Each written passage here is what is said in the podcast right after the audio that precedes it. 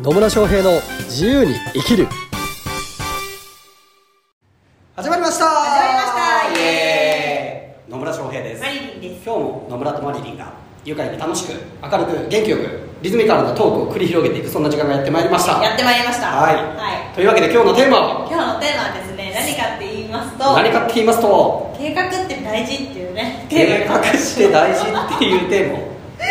話をしようと思います。なるほどはい。おどうぞ 話だって話をしようと思いますってマリリンが言ったんだもん話をだからどうぞっていうふうに言ってるわけですよ話どうぞじゃなくて、どうぞじゃなくて何ですかで野村さんに質問があります。はあどういうことですかいや野村さんあんまり計画立てないじゃないですか。そんなに計画立てないじゃないですかうんそうかもしれないですね、ただ事業事業とかね起業すると、はいは計画って大事って話をよく聞くじゃないですか聞いたりもしますねうんだからねどうなのかなっていうね、どうなんでしょうねはまあね計画い計画どう大事ご利用は計画的 にかのねあれねまあ計画は大事は大事ですよは何も考えずにやると ね本当行き当たりばったりになっちゃいますからねなんで計画大事じゃないですかいねはいはいなんですけどあの先ほど野村さんってあんま計画立てないじゃないですかみたいなことを言われてますけどはいそうですね世間一般的に言うとあんまりガチガチの計画は立てない方ではありますね、うん私自身はね例えばどんな計画を立てるんですかざっくりざっくりうーん今年どれぐらい売っちゃおうかなみたいなそれとか、まあ、年間でこの時にこういうことやろうかなみたいなっていう計画は立てますなるほど9月ハワイ行こうかなみたいなうんうんうん すごくなんか離れましたよねそうなんでまあまずね大きい年間計画っていうのは、うんざっくりとは決めますよだかうんら、うんこれぐらいの時にこれぐらいをしようみたいなうんまあ去年で言うと7月はキリマンジャロ登ろうとかそ うなんですね9月はハワイにで行もこ う7月は決まってたじゃないでそうそうそう決まってるのも計画じゃないですかすかねっていうこうまあね結構私の場合こう海外ボンってうちょっと2週間とか行っちゃう時があるの でそういうのはねあらかじめやっぱ設定しておくこともありますんはいはいでそれ以外の、まあ、今回の計画って多分事業とかそういうビジネス的な計画だと思うんですけど、そこに関してはですね、私はもう年間で大体売り上げこれぐらいを目標にしようかなっていうのを決めたら、あとはもううんもうパパパッと頭の中でできちゃうのでさすがはいそんながっつりした計画はあまり立てない派ですただしただし計画を立てた方がいい人もいますなるほどそれはどんな人ですかえーっとですねまあそうそう最近ねあのビジネスパートナーをうん募集しますって言って、う事業計画策定の講座とかを、はいまあ、うちの会社でやることになってるんですけど、はいあの事業計画を作るっていうのもやっぱ大事は大事なんですよ、うん一体こう目的は何なのかだったりとか、うんその目的に向かってじゃあ、えっと例えば今年度だったりとかあるいは3年後とかの目標をしっかり設定していった上でじゃあその目標に向かって進んでいくためには一体いつまでに何をしなきゃいけないのかっていうことをうん作っていくっていうのも大事なことなんですよね。で事業計画を作ると何がいいかっていうと、まあ、そういうふうな、えーとまあ、いつまでに何をしなきゃいけないかっていうのが立てられるし、うあと実際に行っていった後にそれとのこう差が分かってくるわけですよ、うんうんこういう計画をしてきたけど、えっと計画と実行したら、まあ、全く同じ通りにはいかなかったりするじゃないですか、はいまあ、その時にあの原因を分析していって修正していくとかっていうことができていくので、こういわゆる PDCA を回すっていうところでは大事にはなってくるんですよであと事業計画でいくと、まあ、例えばね資金調達をしたいとかね銀行から借り入れをしたいとかっていう場合は事業計画が必要になってくるし、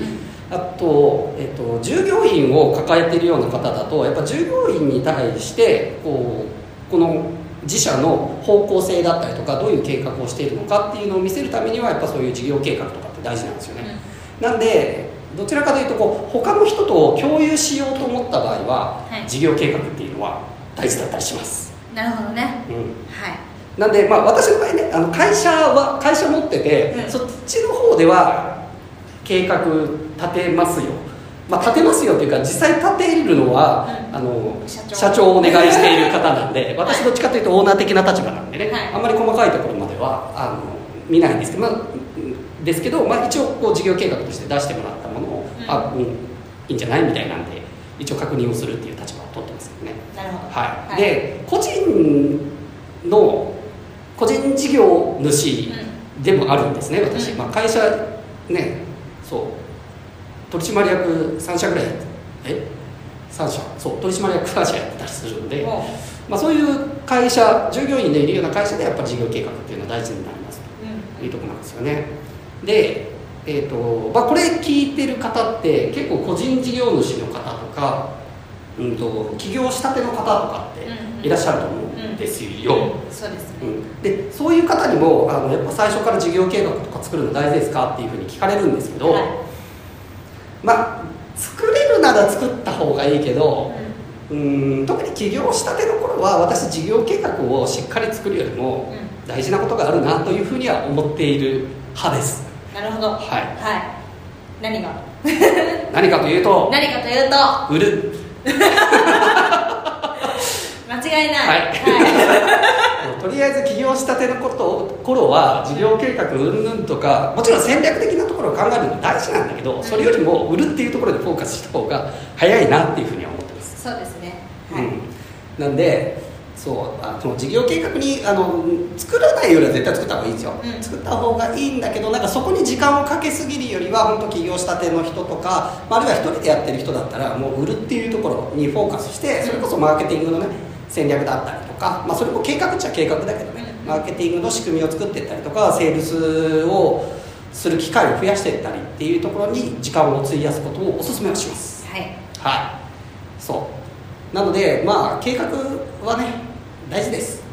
計大画事ね大事なんですって言いながらこう私が言うとあんまり説得力がないかもしれないと今喋りながら思ってはいたりもしますけどね、はいちなみにマガリリンはこう計画を立てて実行したりもするんですか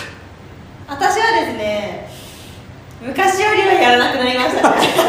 ね昔よりはやらなくなっ昔よりはやらなくなったた昔はやってたってことなんですか、昔はやってましたあねどんなことを昔はですねその看護師になった時にまず手術室に配属をされたんですね、はで手術室って認定看護師とかがあるんですよ、はいはいだからそれを取りたいなと思っうて、んうんうんじゃあそれを取るためにはじゃあ小さい病院から大学病院に行かなきゃいけないなってなってで大学病院に行ってなるほどなるほ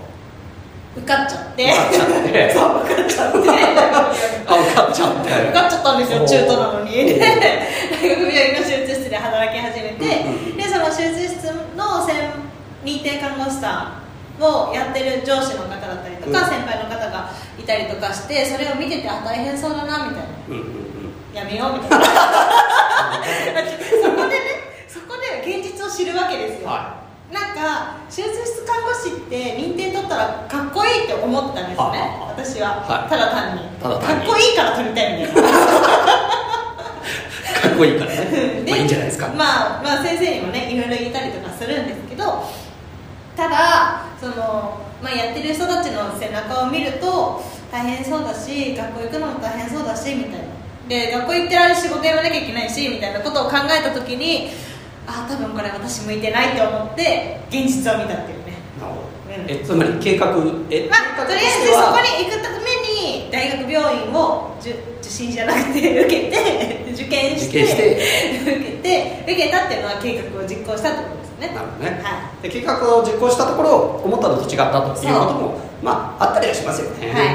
そうですなのでまあ計画って何のために作るかっていうと結局ゴールですよね何かしらの目標とかゴールがあるので、うんそこに至るための道筋を明確にするっていうのがまあ言ってみれば計画になるわけですよ、うんうんでそれをどこまでねあの詳細に作るかっていうのは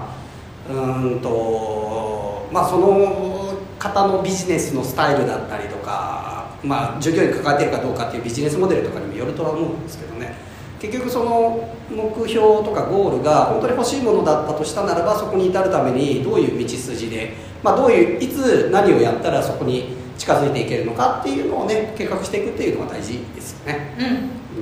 だから去年ねキリマンジャロを登った時もですね、うんキリマンジャロを登って6日目の昼に登頂するわけですけど、うんまあ、1日目はどこに泊まってと か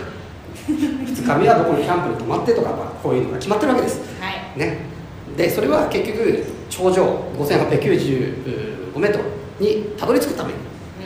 この計画としてですね、まあ、1日目2日目3日目4日目5日目6日目そして7日目っていうところでねしっかりと計画があるからこそそこにたどり着けたということでまあ計画は大事ですよ大事ですそういうことですうん大事ですよ大事です、 なんでね計画大事なんでしっかりとこう本当に欲しいゴールとか目標っていうのがあるんだったら、まあ、そこに至るためにねどういう道筋でいけばいいのかなっていうのをね計画をぜひ立てていただければと思います、まあ、その際ねなんかすっげえ細かい計画を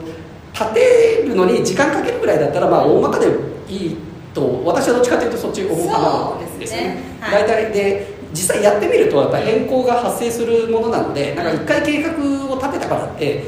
えー、とそれ通りにやらなきゃいけないっていうわけでもないと思うのうんうんで、うんまあ、そこで修正しながら柔軟性を持ちながらやっていくっていうのが、まあ、私はお勧めする方ではあります。はいはい、でまあ他の人とね、まあ、例えば金融機関だったりとか従業員と共有するっていうんだったらやはりそこと共有できるようなね事業計画みたいなのを作るのもね、えー大事にはなってくるというところにはなります。はいというわけでね、まあ、計画してくださいということです結局結局ね、まあ、それぞれのスタイルでね計画を立てていただければなとそういうふうですにね思いますははいそんな感じでよろしいでしょうかいよろしいですはい、というわけでね、えーまた疑問質問コメントなどありましたらぜひね、えーコメントメッセージいただければと思いますはいそれでは最後までお聞きいただきありがとうございますありがとうございますそれではまた次回お会いしましょうさよなら